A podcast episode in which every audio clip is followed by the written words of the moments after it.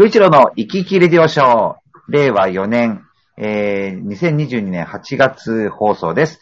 えー、8月9日配信でございます。お相手は、浦安在住のミュージシャン、いつも生き生きモットーの洋一郎と、はい、アシスタントのめぐみです。はい、よろしくお願いします。はい、よろしくお願いします。えーまた、あの、予告なしに 間が空いてしまって、リスナーの皆さんすみません。はい。はい。あの、生きております。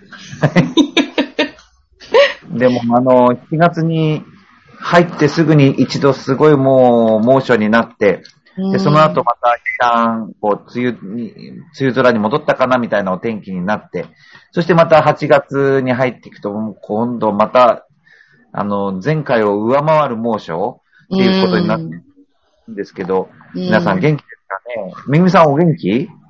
はい、あの、元気ですけど、まあ、毎日暑いんで疲れますね。ねえ、そうですよね。はい。そうだから、その夏の暑さ対策って、一応僕はあの、ええまあ、そうですね、あの、空調服。これやってますね。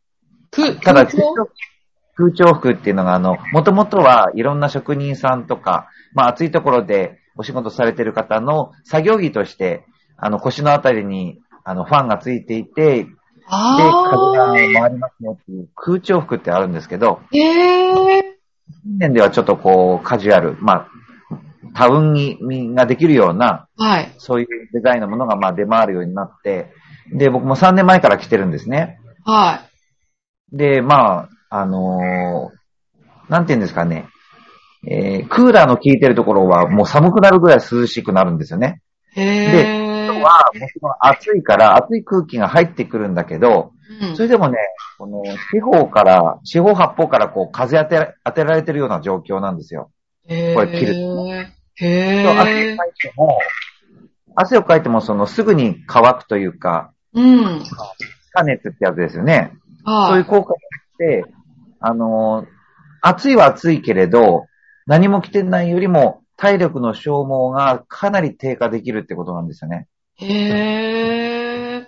りょうちろさん、でそれいつ来てるんですか？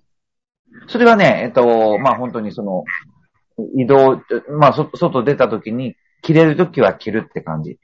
ただし背中からファンを回して空気入れるために、はあのーまあ、手ぶらまたは手下げじゃなかったら意味がないんですよ。リュックをしょしょっちゃうと意味がなくなっちい。ゃうので。あはあ。なるほど。なので、まあ、こう、荷物が少ないような時に来てますね。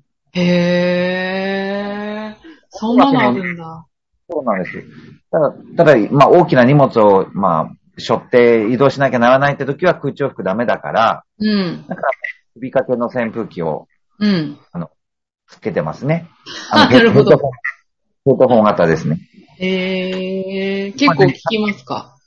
いや、楽ですよ、やっぱり。もう全然口元に、あのーバーっと風が当たるし、へー。例えば乗り物に乗った時でも、例えばヘッドホン型だと2つ扇風機がついてるから、うん。一方は顔に向けて、一方は、あのー下に向けてとかっていう風にして利用することもできるし、へー。すごいですね。うん、やってますね。うん。めぐみさん何かやってらっしゃる？いやーもう、あの、極力日陰を歩くとか、もうそういうアナログなやり方ですね。いやそれでいいと思いますよ。でね、お子さんが小さくて、まあ男の子だと結構ね、外で遊びたがったりとかして、そう、意そう。大変かなって思うんですよね、そういうそう、もう、そう、子供って本当無尽蔵に、もう真夏だろうとなんだろうと、あもう走ったりするから、もうすごい体常に暑いんですよね。だから、気をつけて、本当水分取らせないとって感じですね。はい。ねでもまあそこでこんな暑い中遊んだら、すぐにコテンって寝るんじゃないの？ああ、そうそう、確かに体力は消耗するみたいで、夜あんま起きなくなりましたね、夜中。ああ、そう。そうそうそう。まあ、から。そうそうそう、子供もそんな感じですよ。なるほどね。うん、ねじゃあ皆さんどうですかね、暑さ対策ね。ねえ。ねでもまあ、そう言ってる間に早くあの、秋が来ちゃうのかな、でも。いやー、まあ8月のほら、ねうんうん終わりぐらいになってくると、もうハロウィングッズが100円ショップとかに並び始めるので、ああ、確かに。えーだからもう今月の終わりぐらいからそんな風になってくるんじゃないですかね。ああ、そっか。そう。いやーあっという間ですね。じゃあもうちょっと頑張れ。ば、そうだ、今年もね、残り3分の1でしょう。うん。だから、ね、早いですよ確ね。かにね、もう本当に。いやーもうついていけないですね、頭が。本当、やだね、もいえいえいえ。ということで、ここで、えっ、と、視聴者さんからいただいたメッセージね、本当に急にやまたちょっと中断したんで、ちょっと今回は、え、う。すい2ませ通。はい。いえいえ、こちら、ほんのほんの僕が本当にね、すいませんなんですけど、えー今回はその、今月っていうかね、来月の頭にかけては、えーメッセージが2通来ているのと、あとはあれ、何でしたっけ、この、夏休みボランティア企画？そうです、まあそうです。で、はい。これはい何でしたっけ、あ、えっとね、なんかあの、市内の学生さんが、あの、市内で活動する団体にボランティア活動をするっていう夏休みの企画が、浦安市で、そういう企画を打ち立てて、まあその参加してくれる子が、いろいろ企画を考えてくれて、で、まあ今回は学生さんから、あの、はい。パーソナリティに質問っていうことで募集したものが、はい、うんうん。こちらにも届いてますので、また、ありがたいですね。今はい。来てるので、し質問が1、2、3、4、5、6、7来てますから、はい。そうですね。あのー一週に1問は答えていきたいなと思います。そうですね、お願いします。はい。はい。ということで、じゃあまずは、えーいただいたメッセージ、えー30代の、えー岩手県のいさむちゃんからご紹介しましょう。はい。よちろさん、こんにちは。こんにちはこ。んにちは。以前見てきましたが、猫に時計を壊されたので新しいものを買いました。僕のこだわりは、掛け時計ならデザイン一択。ちょっと狂ったら時間合わせればいいという考えです。リビングも5分進んでます。ちなみに、うちの田舎には、ゼンマイで巻く時計があります。1時間ごとにポンポンなるやつです。あ、これでも貴重なものになってきてますよね。ああ、確かに。アンティーク。夜中の12時にゴンゴンなるので、夜は必ず時計に起こされます。眠られないっつうの。なるほどね。日本は昔からお寺の鐘で時刻を知らせてたから、それが普通なんですよね。洋一郎さんは掛け時計を新たに買うとしたらどんなのがいいですか？そうですね。掛け時計。まあ、あの、うちは一部屋に一つぐらいはあるのかな、みんな。おでーあ今ね、えっとね、お風呂と洗面台に、で、あと、まあ、各部屋にって感じですかね。お風呂にもあるんだ。へえ。なんかやっぱね、あの、必ず朝入るんですね。あの、はいまあ、シャワーだけど。うん。で、まあ、計算して入ってるにせよ、なんかこう、さっと時計が、時間が確認できるとほっとするので、うん。うん、なので、あの、お風呂用の時計もちゃんと置いといて、へえ。あとはまああの、湯船に使ってる時も時計あると、あ、あ、もう何分入ったなってやっぱり、うん、わかりやすいので、ああ、確かに。うん、こんな感じで利用してますかね。うーん。はい。あとは、その掛け時計を選ぶポイントとしては、僕はそんななんか、デザイン的にはあんまりゴテゴテしてない感じが好みですね。うん、うん、うん。割とスッキリしたタイプのものが好きなので、うん、うん。うん。だからよく、量販店で売ってるような、うん。うん本当に無難なやつでいいですって感じ。うん数字だけのね。そういうのがいいそうそうそう。まあ、うんね、うちにあるのは、あの、無印良品の、ああ。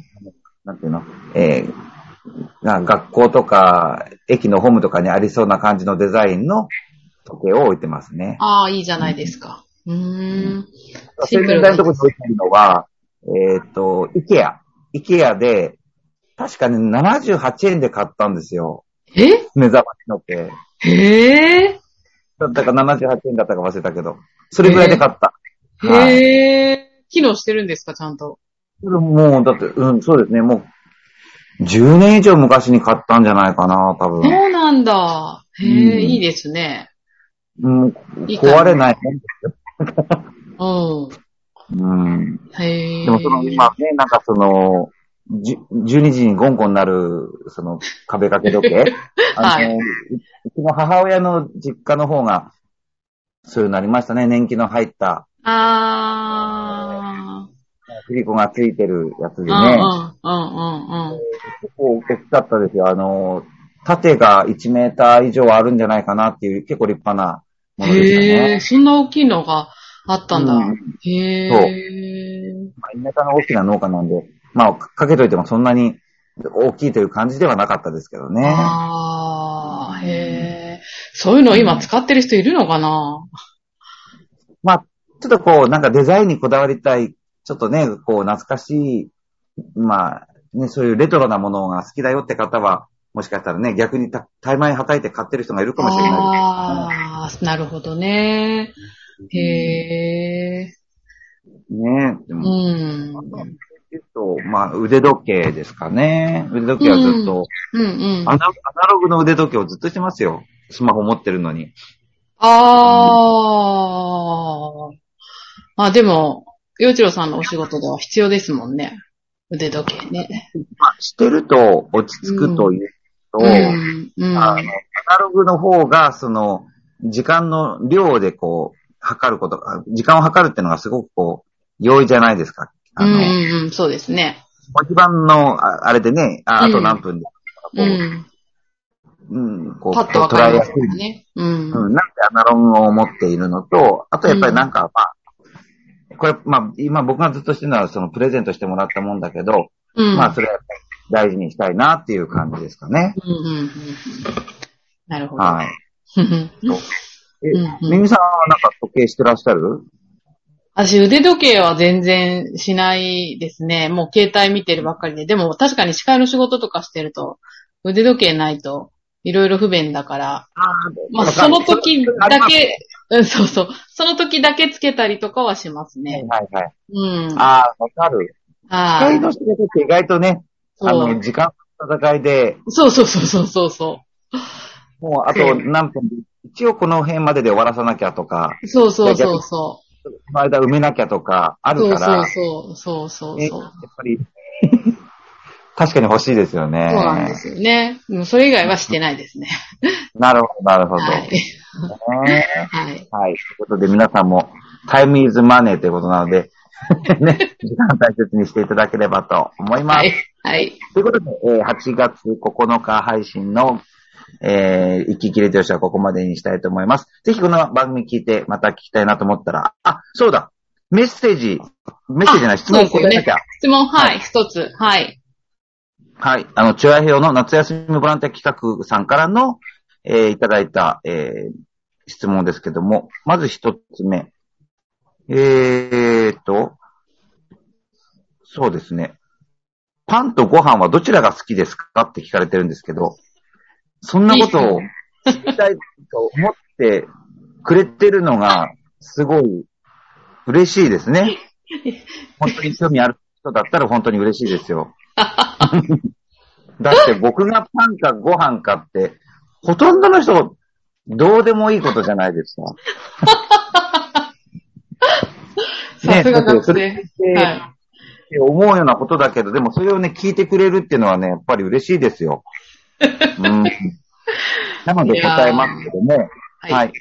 えーパンとご飯どちらが好きですか？うん、どっちかって、もうやっぱ強いて答えるならっていうのがついちゃうんだけど、つい、強いて答えるならご飯かなと。おー。例えば、はい。すごい究極の選択で、あの、最後、人生最後の日に何食べたいですかと。うん。